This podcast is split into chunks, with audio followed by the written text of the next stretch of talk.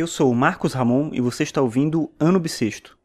Hoje é sábado, dia 30 de julho de 2016 e esse é o episódio 212 do podcast.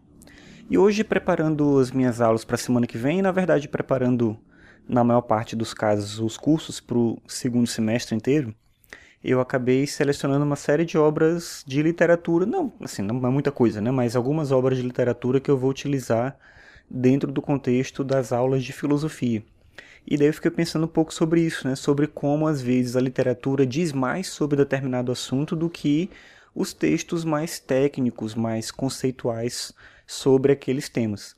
Claro que você depende da pessoa ter a disponibilidade para ler literatura, mas aí eu fico pensando um pouco sobre isso, né? Para que serve literatura exatamente? Claro que serve como um entretenimento, como uma diversão, como a possibilidade de você é, se envolver com aquela história, se divertir com aquela história, mas serve também como uma possibilidade de aprendizado e nem sempre isso é considerado.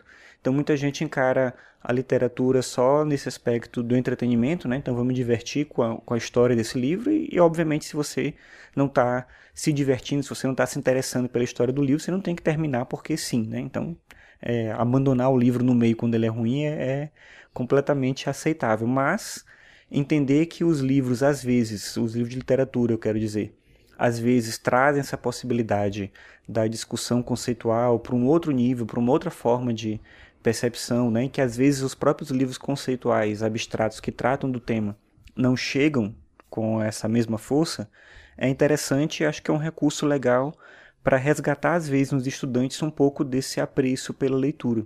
Os textos técnicos muitas vezes não atrai o interesse das pessoas e hoje em dia cada vez menos. Então eu vou percebendo a cada turma minha o como as pessoas têm uma reação. Eu trabalho com estudantes muito jovens, né? Como esses estudantes têm uma reação cada vez mais negativa em relação a uma leitura um pouco mais cansativa, um pouco mais pesada, assim. Então eu não acho que eu tenho que abandonar essas leituras mais clássicas, mais é, conceituais nesse sentido, porque elas são necessárias, elas são importantes, elas dizem muita coisa, mas eu acho que o caminho da literatura é um caminho para você gostar de ler.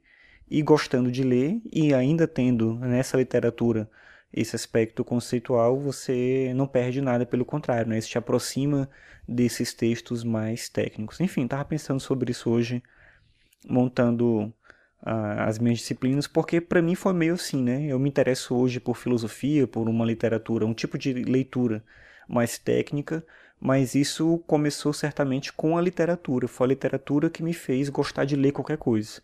Não foi o contrário. Então, eu acho que é importante resgatar esse apreço pela leitura que só a literatura é capaz de fazer e nesse sentido ela serve para muita coisa, não só para o entretenimento.